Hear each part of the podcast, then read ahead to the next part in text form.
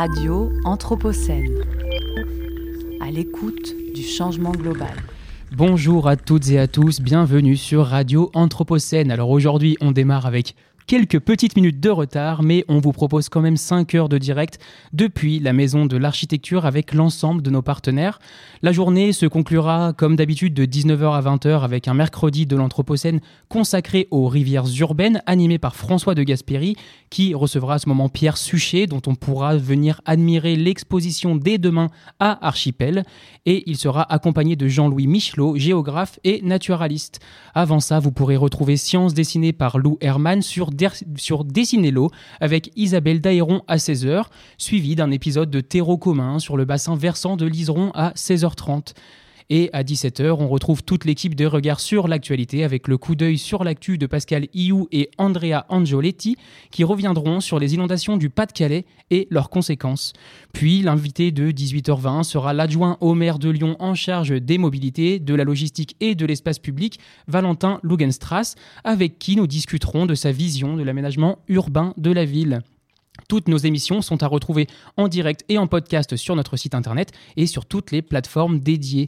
Mais tout de suite, pardon, on attaque avec l'émission que je vous présente demain, la santé.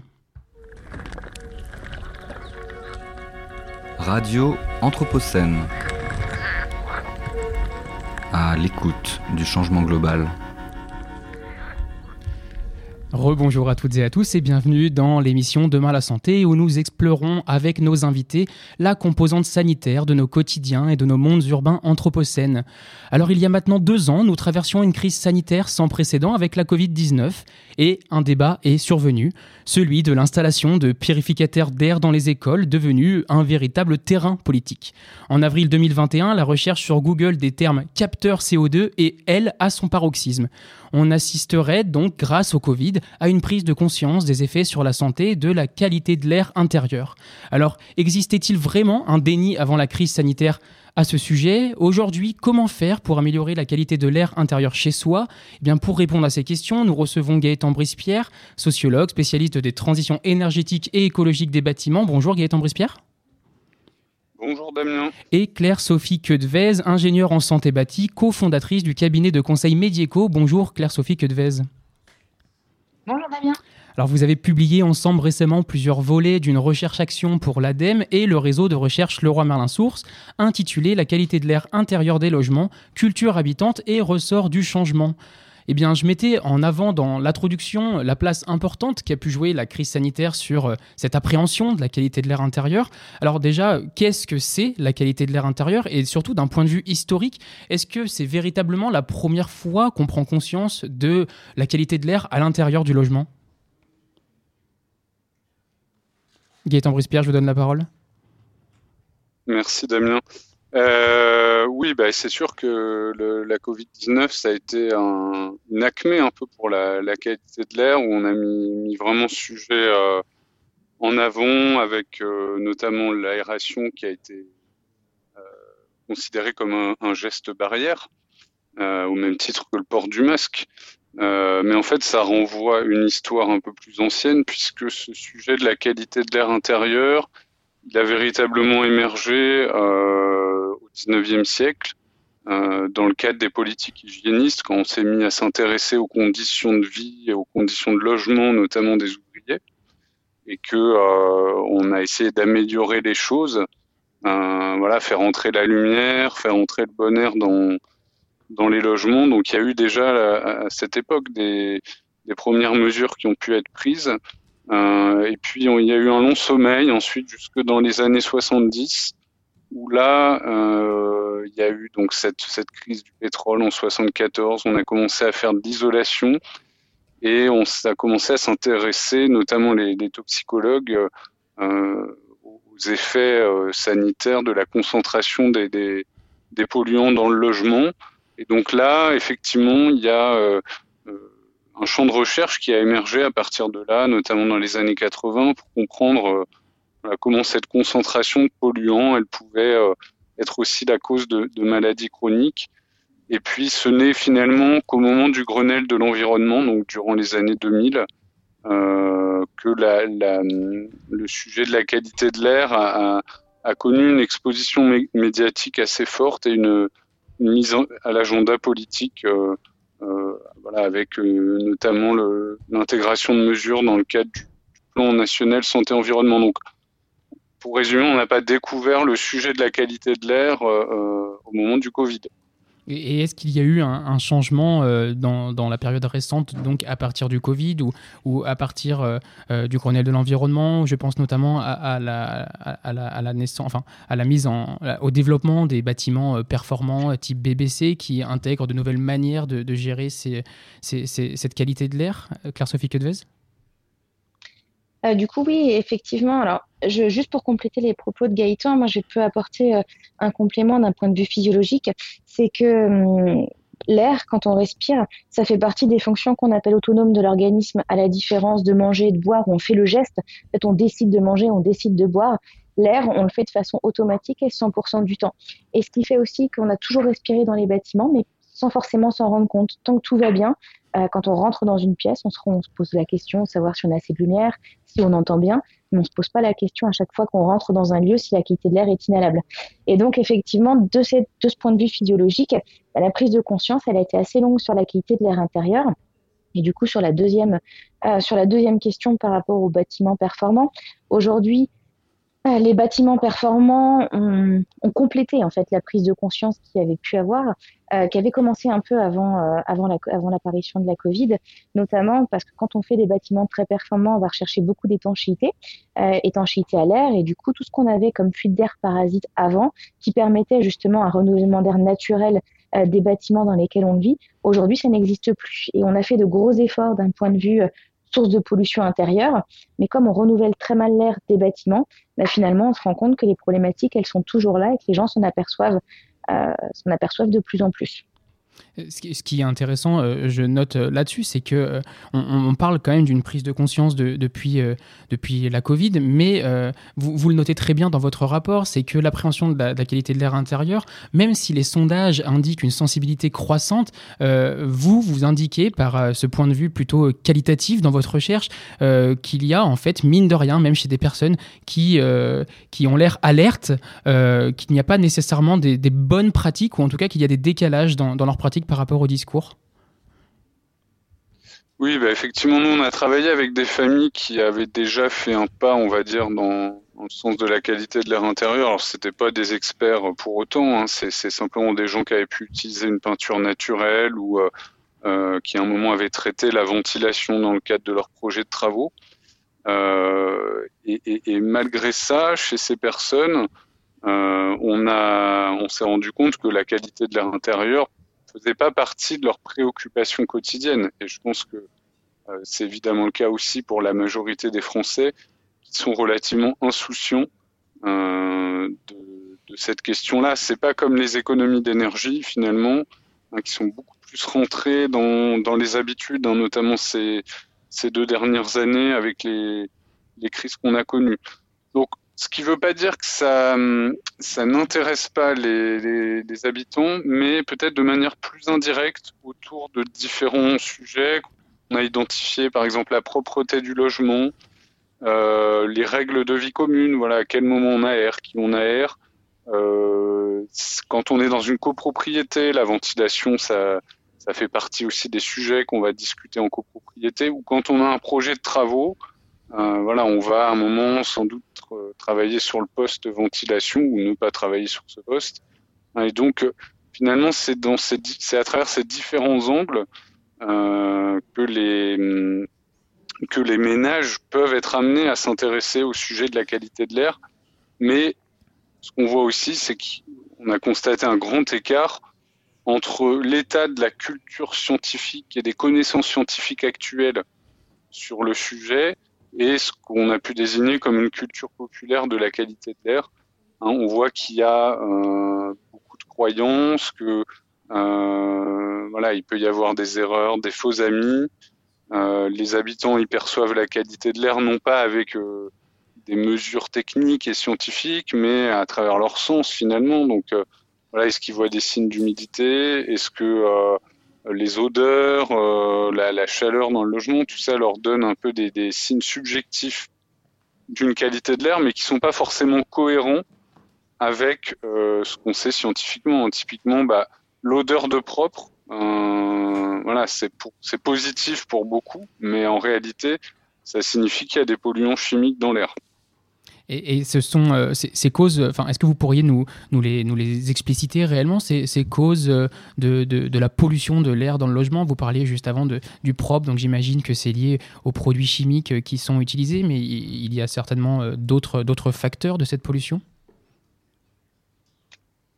Alors, global, je, je, prends la parole sur euh, euh, une des, enfin, la première source de pollution de l'air intérieur, et c'est aussi celle qui, je pense, euh, a peut-être retardé la prise de conscience du fait de la qualité de l'air intérieur, c'est qu'il y a encore beaucoup de croyances sur le fait que la qualité de l'air extérieur est plus polluée que l'air intérieur. Ce qui aujourd'hui n'est pas vrai. On a des résultats euh, sur des campagnes nationales qui montrent que l'air intérieur est 5 à 7 fois plus pollué que l'air extérieur. Alors bien sûr, ça dépend exactement d'où on habite. Euh, donc globalement, c'est la moyenne. Après, effectivement, dans certains lieux, la qualité de l'air extérieur est très polluée et va être la première source de pollution à l'intérieur du bâtiment. Donc ça, c'est vraiment une première source de pollution. L'environnement à proximité euh, de là où on habite. Et puis à l'intérieur du bâtiment, on va retrouver tout ce qui est lié à la conception même du bâti, euh, les produits de construction, les peintures qu'on va mettre qu'on va mettre, qu'on va installer, qu'on va mettre en place à l'intérieur des logements, les mobiliers qu'on va installer dans la chambre, dans le salon, euh, et puis ensuite, il y a toutes les, donc le système de ventilation, comment est-ce qu'on on assure un renouvellement d'air efficace? Et en termes de sources de pollution, il y a tout ce qui est lié aux usages, donc euh, les produits d'ambiance, les produits d'entretien, euh, toutes les pratiques en fait que les gens font au quotidien et qui apportent une pollution récurrente, c'est-à-dire que c'est pas une pollution une fois à un moment et puis ensuite euh, ces polluants sont évacués à l'extérieur du bâtiment. C'est une les produits d'entretien, typiquement, c'est une pollution qui revient toutes les semaines voire plus euh, selon, selon certaines pratiques habitantes. Ce qui implique euh, réellement en fait de rompre avec l'idée que, que, le logement ou que la maison est, est, est, est un espace refuge, donc euh, hors de danger. Euh, c'est, ça, c'est des conditions sociales qui sont réellement bien ancrées. Et, vous, vous, notez également des, des, des, des conditions liées au, parcours individuel des personnes qui ont déjà des problèmes de santé ou qui fument ou qui ont des allergies. Est-ce que vous pouvez nous expliquer comment eux, quels, sont ces, quels sont ces facteurs d'appréhension? Oui, bah on a regardé un peu ce qui faisait que, que des personnes pouvaient effectivement être un peu plus sensibles euh, à ce sujet-là. Et euh, on, voit que notamment la survenue de problèmes de santé, euh, soit pour la, la famille elle-même, mais aussi dans son entourage, et on pense notamment euh, à tout ce qui relève des maladies respiratoires, de l'allergie, etc., euh, peut avoir un effet effectivement de sensibilisation sur ces sujets-là. Euh, et puis également des, personnes qui peuvent être dans un, parcours, on va dire, de, transition écologique, voilà, qui commencent à s'interroger, on va dire, sur leur mode de vie, sur leur consommation, qui vont par exemple manger bio, etc. Euh, et qui vont du coup s'interroger également sur la manière dont leur logement euh, peut contribuer à, une meilleure santé, un meilleur environnement. Donc c'est deux, deux, deux, trajectoires, on va dire, euh, assez classiques qui font faire que les, les, personnes vont, vont être plus sensibles à ce sujet-là. Alors, dans votre approche ethnographique à ce sujet, vous dressez cinq portraits d'habitants qui ont, euh, ben, eux, une conception toute différente de la qualité de l'air intérieur. Euh, pour, les, citer rapidement, c'est l'insouciant, le maniaque, le rénovateur, le cohabitant, le copropriétaire. Est-ce qu'il y aurait un profil euh, qui vous marque plus que les autres, Claire-Sophie Quedvez? Et si vous pouviez nous, l'expliquer pour qu'on comprenne vraiment les tenants et les aboutissants de cette étude presque biographique sur la qualité de l'air intérieur? Euh, je pense que Gaëtan, tu as plus de réponses que moi par rapport au profil. C'est vrai que moi, j'étais la partie très technique hein, sur, euh, sur le projet. Euh, c'est Gaëtan qui a dressé les profils. Je pourrais compléter, je pourrais compléter oui, ce qu'il a, a, dire. Je pense que je pense qu'on peut. alors tous les profils sont intéressants entre guillemets, mais si on devait se concentrer sur un, je pense que celui du, du rénovateur me paraît assez important. Euh, on, a eu dans notre échantillon des personnes qui euh, étaient dans des projets de travaux euh, de, leur maison, mais aussi au niveau de la copropriété, et donc où la, question de la, qualité de l'air se posait notamment à travers la ventilation, c'est-à-dire est-ce qu'ils allaient installer des, systèmes de ventilation, de renouvellement d'air? Et en fait, ce qu'on s'est aperçu, c'est que si cette dimension-là, elle était prise en compte, eh ben, elle l'était souvent de manière euh, très secondaire ou très tardive. Hein. C'était souvent la dernière roue du carrosse du, projet de, travaux, alors que c'est quelque chose qu'il faut au contraire intégrer dès le départ, et qui avait beaucoup de malfaçons. Alors je mets des guillemets parce qu'on a, on a eu des cas où c'était les, les, habitants eux-mêmes hein, qui installaient leur, euh, leur système de ventilation, donc plutôt des cas d'auto-rénovation. Et donc on, on a eu des cas où en fait les systèmes n'étaient pas étaient pas en, fonctionnement euh, en bon fonctionnement. Voilà quelqu'un qui par exemple n'avait pas raccordé électriquement euh, son, son système de ventilation euh, quelqu'un qui ne l'avait même pas installé encore alors que ça faisait plusieurs années que il avait fait l'achat de ce, ce système là donc voilà moi ce qui m'a marqué avec ce profil là c'est que même dans le cas de travaux d'ampleur, alors que c'est là où les habitants ont le plus de marge de manœuvre finalement pour améliorer leur qualité de l'air. On voit que la prise en compte de la ventilation et donc de la qualité de l'air est, très insuffisante. Ce qui euh, impliquerait en quelque sorte de repenser euh, toutes les rénovations énergétiques qui, vont, euh, qui ont eu lieu depuis quelques années et qui vont notamment avoir lieu dans les années qui arrivent, de, de, de, de, ne plus de ne plus avoir la qualité de l'air intérieur comme un impensé de ces, de ces, de ces rénovations, j'imagine, Claire-Sophie Quedvez oui, tout à fait. Je pense que ça, c'est un des points très importants. C'est que euh, aujourd'hui, souvent, cette qualité de l'air intérieur, euh, c'est en fonction des envies, c'est la personne qui s'est renseignée, mais ça fait pas partie du conseil qui sont des conseils donnés par les entreprises qui vont s'occuper des rénovations. Euh, typiquement, l'exemple que Gaëtan prenait sur sur la ventilation on est un très bon. C'est que les gens et de par aussi les, messages hein, médiatiques qui sont passés, euh, de par le contexte économique, on recherche des économies d'énergie. Donc on se dit que pour rénover et faire des économies d'énergie, on change d'abord les menuiseries, on isole.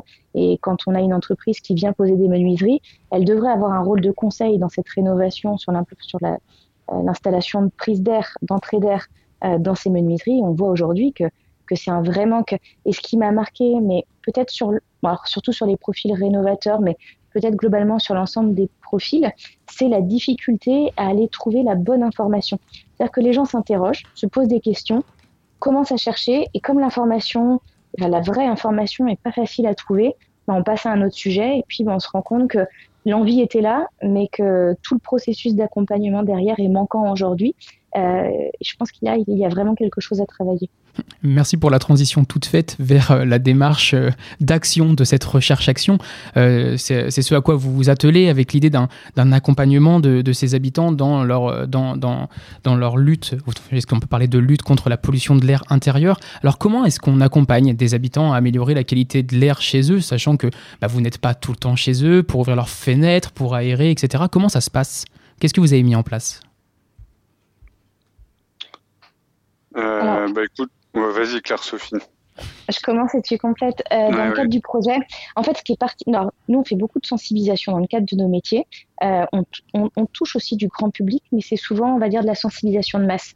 C'est-à-dire que soit on travaille sur des guides qui donnent les bonnes pratiques, mais encore faut-il que les gens aient envie de lire ces guides, qu'ils y aient accès. Et là, l'approche a été très différente, c'est que c'est vraiment euh, des actions de sensibilisation personnelle. Donc, on a été avec Gaëtan dans, chez les ménages qui nous ont accueillis quand même pendant deux heures et demie.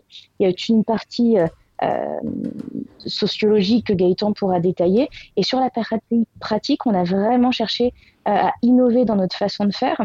Donc, on, y a, on, on, avait une visite en fait du logement avec l'occupant qui nous racontait un peu euh, ce qui pouvait poser problème pour la qualité de l'air, ce qui était plutôt un atout. Et puis derrière, on avait préparé des petites cartes euh, des petites cartes actions. Il y en avait une quarantaine. On lui en faisait, on lui en proposait une dizaine. Donc sélectionner vraiment par rapport à son profil, par rapport à ses habitudes et par rapport à son logement.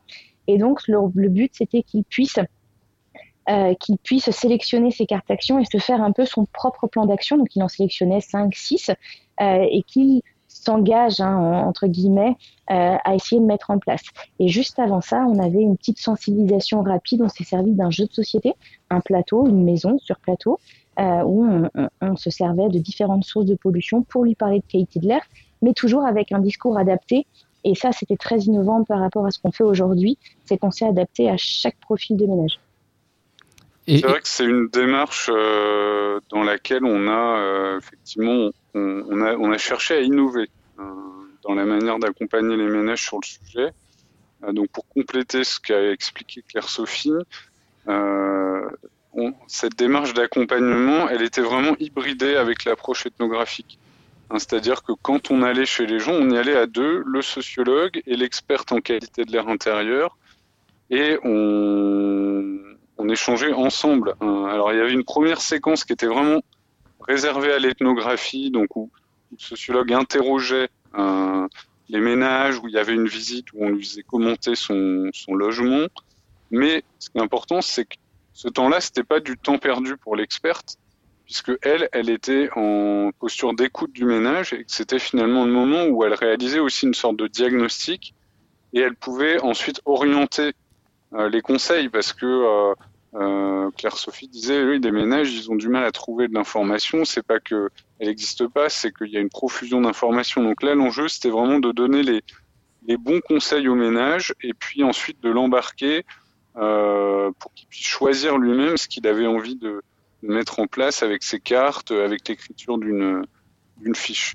Et puis, à la suite de notre visite, euh, on ne laissait pas finalement tout seul le ménage avec ces conseils-là.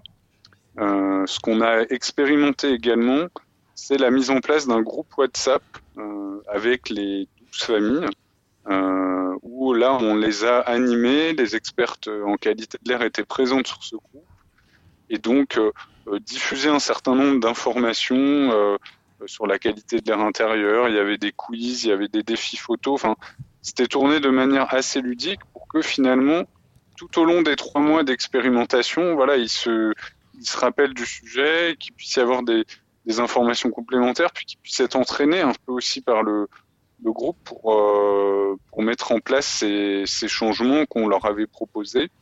Voilà, et on terminait la démarche avec un, un entretien bilan finalement pour comprendre comment ils avaient vécu ça et qu'est-ce qu'ils avaient euh, mettre en place chez eux. Et, quels sont, sont, les résultats à la sortie de cet accompagnement sur quand même euh, plusieurs mois? Est-ce qu'il y a eu des, des, changements à plus ou moins long terme? Est-ce que vous avez pu observer des changements immédiats euh, à la fois, alors peut-être moins sur la santé directe des individus, mais au moins sur des pratiques qui permettent de les, de les protéger, de prendre soin de leur intérieur? Oui, effectivement, on a on ne peut pas directement constater des effets sur la santé parce que ces effets-là, ils sont à, long terme. Euh, par contre, ce qu'on constate bien, c'est comment la, vision des, habitants euh, sur le sujet s'est considérablement enrichie. Euh, ils sont plus attentifs au sujet, leur répertoire d'action finalement sur le sujet s'est vraiment élargi. C'est-à-dire que si au moment de la visite, pour eux, il y avait que l'aération, bah, aujourd'hui, ils ont intégré euh, que l'entretien de la ventilation c'était important, qu'ils avaient des marges de manœuvre sur les produits ménagers, sur l'ameublement, etc. Donc vraiment, le, premier effet c'est un, un apprentissage. Après, euh, pour certains ménages, on a clairement eu une révolution des, des habitudes. Euh, pas tous, parce qu'il y en avait qui, qui, étaient déjà relativement sachants sur le sujet, donc qui avaient déjà des, des bonnes habitudes en place. C'est pas eux qui ont le plus progressé, mais c'est en fait les ménages qui étaient le plus profanes sur le sujet, euh, où on voit qu'il y en a un certain nombre qui ont abandonné des, produits nocifs, euh, produits ménagers, parfums, etc. Et même pour ceux qui étaient déjà euh, voilà, informés sur le, sujet, on voit qu'il y a un, un, déplacement du curseur vers des, des meilleures pratiques, on va dire.